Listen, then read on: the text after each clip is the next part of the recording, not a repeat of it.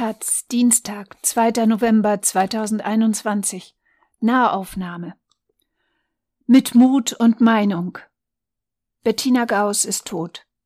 Sie war für die Taz Afrika-Korrespondentin, Leiterin des Hauptstadtbüros in Bonn, politische Korrespondentin und Kolumnistin. Vor allem aber war sie eine Frau, die sich schlaue eigene Gedanken machte und diese zu formulieren wusste. Von Dominik Johnson, Lukas Wallraff und Jan Feddersen. Zur Taz stieß Bettina Gauss eher zufällig. Ihr erster Text Somalia blickt in eine ungewisse Zukunft. Die Überschrift wäre noch heute aktuell, erschien am 11. Januar 1991, nachdem die Reporterin, die bis zuvor über Somalias Bürgerkrieg berichtet hatte, als Vertretung eine Kollegin der Deutschen Welle empfahl, die mit ihrem kenianischen Ehemann in Nairobi lebte. Nur zwei Wochen später saß Bettina Gauss Mbagati in einem gecharterten Flugzeug nach Mogadischu und berichtete für die Taz als eine der ersten Journalistinnen über die Wirren in Somalias Hauptstadt nach dem Sturz des Militärdiktators Siad Barre durch Rebellen. Alle Regeln des täglichen Lebens sind außer Kraft gesetzt. Alle Institutionen sind zusammengebrochen, schrieb sie und bewies ihr Gespür für Absurditäten. Im Hintergrund sind während unseres Gesprächs vereinzelt Schüsse zu hören. Das sind Freudensalven von Leuten, die entdeckt haben, dass ihr Haus weder geplündert noch zerstört ist, erklärt einer unserer Begleiter. Es ist schwer zu entscheiden, was unwahrscheinlicher ist, dass es sich um Salutschüsse handelt oder dass tatsächlich noch ein Haus in dieser zerstörten Stadt völlig intakt sein soll. So setzte sie fünfeinhalb Jahre lang als Taz Afrika-Korrespondentin journalistische Maßstäbe. Sorgfältig aufschreiben, was man sieht und hört und es allgemein verständlich einordnen, ohne vorgefertigte Interpretation und ohne Dinge zu behaupten, die man nicht wissen kann. Es klingt selbstverständlich. In der Praxis scheitern viele Reporter daran, Bettina Gauss nicht.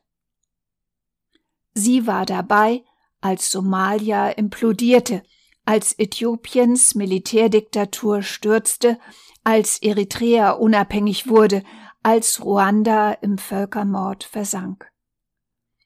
Die frühen 1990er Jahre waren eine Zeit ohne Mobiltelefon und ohne Internet.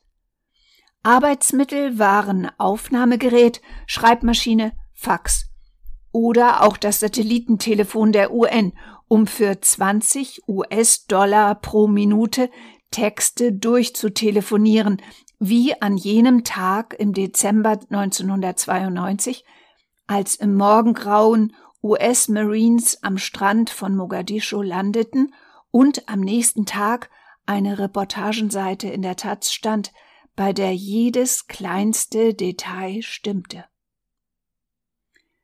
Weder anderen noch sich selbst gegenüber war sie nachsichtig, wenn es um das journalistische Handwerk ging.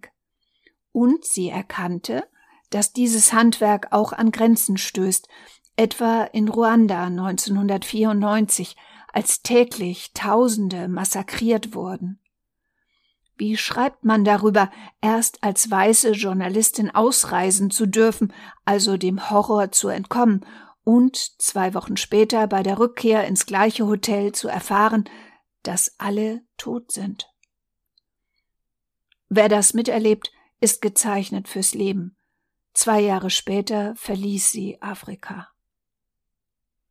Bettina Gauss war aber kein Krisenjunkie, der erst in der schusssicheren Weste aufblüht.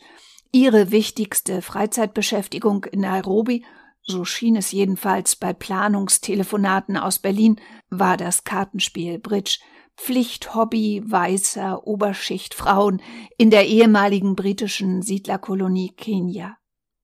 Sie lebte in Nairobi mit ihrer Tochter Nora zusammen und wer damals ihr Haus betrat, stieß als erstes auf eine gigantische Bücherwand, gefüllt mit dem kompletten Kanon des deutschen Bildungsbürgertums, eine intellektuelle Sektorengrenze, die ihr die nötige Distanz zu ihrer Arbeit ermöglichte, vor der aber Besucher plötzlich ganz klein aussehen konnten.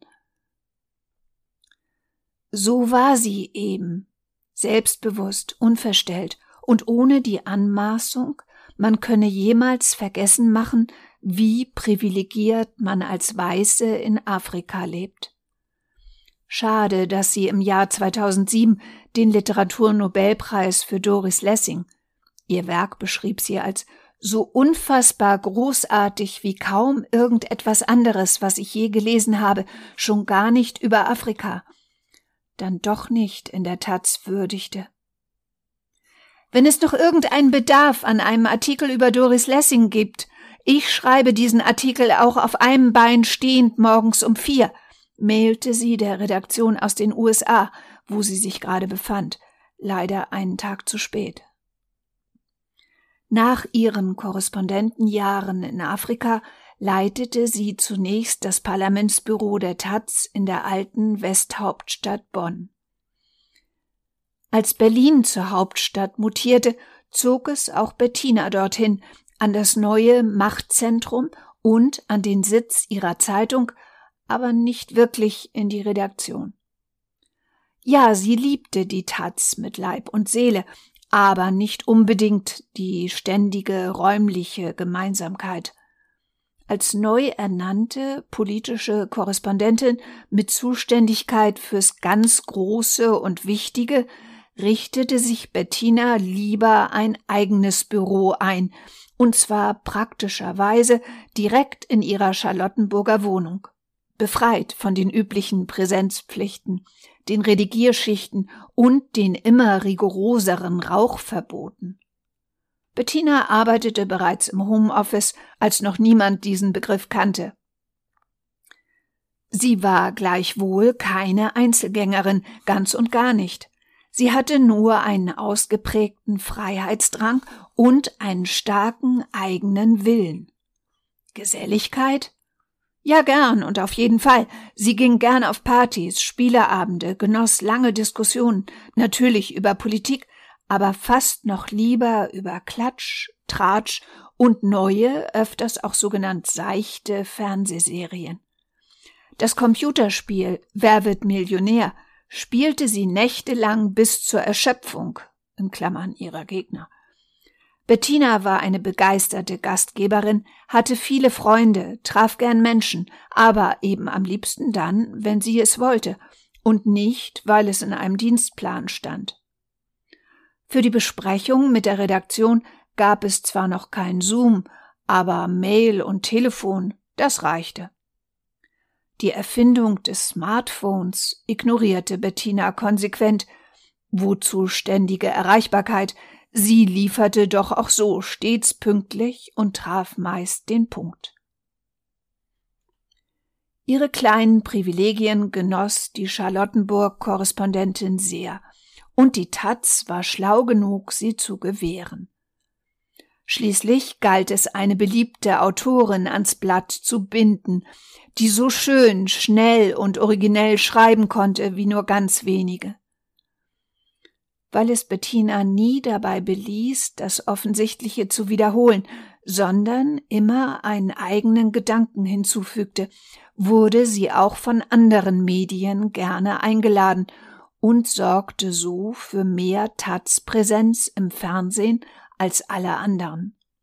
Wahrscheinlich auch deshalb, weil sie in Talkshows und Radiorunden einfach bei sich selbst blieb, also authentisch war. Bettina Gauss bei Malsperger und Illner sprach genauso unverstellt, ungeniert und fast genauso unverblümt wie die Bettina daheim auf ihrem Sofa. Oft gelang es ihr dabei, selbst komplizierteste Sachverhalte so verständlich zu analysieren und down to earth zu bringen, dass man sich beim Lesen oder Zuhören dachte, Stimmt, da hat sie recht. Irgendwie hatte ich auch schon das Gefühl, aber ich hätte es nicht so formulieren können. Oder man dachte, so ein Quatsch, jetzt übertreibt sie wirklich, jetzt komme ich nicht mehr mit. Denn Bettina Gauss war oft auch unbequem. Ja, sie liebte Streit. Nicht den Gut und Böse Klickwettstreit, wie heute auf Twitter, einem Medium, das sie genauso boykottierte wie Diensthandys, sondern den guten altmodischen Streit mit Argumenten. Als Gesprächspartner waren ihr schlaue Konservative lieber als langweilige Wiederkäuer der tagesaktuellen linken Lehre. Sie respektierte und schätzte ihre Gegner, vorausgesetzt sie blieben fair, waren auf intellektueller Augenhöhe und gaben sich genauso viel Mühe wie sie selbst. Nur zwei von vielen Beispielen aus der Taz. Mit kaum einem Kollegen hat sich Bettina intern und öffentlich so intensiv gefetzt wie mit dem Südosteuropa-Korrespondenten Erich Radfelder während des rot-grünen Kosovo-Kriegs, den sie ablehnte und den er nötig fand. Und doch sprach sie ihm nie ab, genauso redlich wie sie nach dem besten Weg zum Schutz der Menschenrechte im zerstörten Jugoslawien zu suchen. Mit ihrem Taz am Wochenende Kolumnenkollegen Peter Unfried war sie politisch auch nicht immer grün, aber persönlich gut befreundet. Und ein Beispiel aus der Politik mit Wolfgang Schäuble war sie politisch so gut wie nie d'accord, aber immer interessiert, mit ihm zu disputieren, weil er sich abhob von den üblichen Phrasendreschmaschinen im Politikbetrieb. Und weil er Sinn für Humor hatte, bis zum Sarkasmus. Bettina fand sogar in schwierigen Lagen, selbst während ihrer schweren Krankheit, immer einen Grund zum Lachen, auch über sich selbst. Nur eines ertrug sie gar nicht. Wenn man sie belehren wollte, über Dinge, bei denen sie aus ihrer Sicht genug eigene Erfahrung gesammelt hatte. Rassismus etwa erlebte sie im Beruf und mit ihrer Familie so oft selbst mit, dass sie dazu keine Ermahnungen und Sprachregelungen akzeptierte, die sie nicht nachvollziehen konnte. Wenn es dann zu Konflikten kam, konnte sie auch verletzend sein und war verletzlich doch selbst. Bettina Gauss hat es sich und uns nie leicht gemacht. Sie verfocht ihre Standpunkte bis zur Sturheit, war aber anders als andere auch bereit, öffentlich Fehleinschätzungen einzuräumen, wenn sie sich erkennbar getäuscht hatte. Aber noch öfter behielt sie recht. So war Bettina die einzige weit und breit, die schon lange vor der US-Wahl 2016 den Sieg von Donald Trump vorhersagte. Weil sie wieder einmal ihre Flugangst überwunden hatte, in die USA gereist war und mit Amerikanern auf dem Lande jenseits von New York und San Francisco gesprochen hatte, wie schon für ihr Reportagebuch Auf der Suche nach Amerika. Bettina Gauss kritisierte die Ignoranz der Regierenden für sozial Benachteiligte und das deutsche Desinteresse für außereuropäische Ereignisse heftig. Aber sie hinterfragte immer auch die Reflexe des eigenen linksliberalen, besonders alle Posen gerade des linksgrünen Milieus. Diva nannte man sie, gelegentlich im despektierlichen, meist im erstaunten Ton. Sie war eine Frau, die nie zu jammern beliebte, sie pflegte mit Sarkasmus ihre Würde zu wahren, durchaus selbstbewusst, was für manche auch verstörend insofern war, als sie nie daran einen Zweifel ließ, das Leben zu lieben, und biete es auch unzumutbar unkomfortable Seiten, etwa so ein Schrecken wie eine schwere Erkrankung. Ihre Souveränität, ihre Lust an der Debatte, hinderte sie nicht daran, manchmal einen Blick freizugeben auf ihr Leben als Tochter eines der wichtigsten Journalismus- und Politikerpaare der Nachkriegszeit. Günter Gauss, vor allem ihr Vater, Spiegel-Chefredakteur und in den 70er Jahren Diplomat der sozialliberalen Koalition in Berlin, Hauptstadt der DDR, machte sie unempfindlich für linksparteiische Nostalgien, wenngleich sie sich mit politischen Biografien auskannte, die sich vom totalitären ins demokratische Spektrum änderten. Gern erinnerte sie sich an den Ausflug ihrer Familie nach Spjötterem, Öland, einer kargen Insel vor der schwedischen Stadt Kalmar, wo Herbert und Charlotte Wehner allsommers urlaubten. Günter Gauss hatte als Journalist mit dem mächtigen Sozialdemokraten Ende der 60er Jahre Dinge zu erörtern. Bettina Gauss erzählte viel später davon keine Details, sie wusste sie auch nicht, aber was sie berichtete, mit leichter Wehmut, war die Zärtlichkeit und Empfindsamkeit, mit der sich der als Bärbeiß und politische Heimsuchung für so viele, vor allem konservative Politiker bekannte Ex-Stalinist und nunmehrige Sozialdemokrat Herbert Wehner gerade um sie, die kleine Bettina, kümmerte.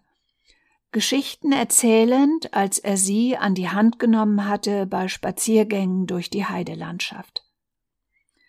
Man wüsste so gern mehr aus dieser Zeit, Geschichten, die sie, das wache Kind, wohl in Fülle erlebt hat. Aber dann haben wir abreisen müssen, der Warschauer Pakt war gerade in Prag einmarschiert, auch so ein unvergesslicher Satz von unserer Kollegin und Freundin Bettina Gauss, die empfindsamer war, als ihre strahlende Performance auch nur vermutend angedeutet hätte.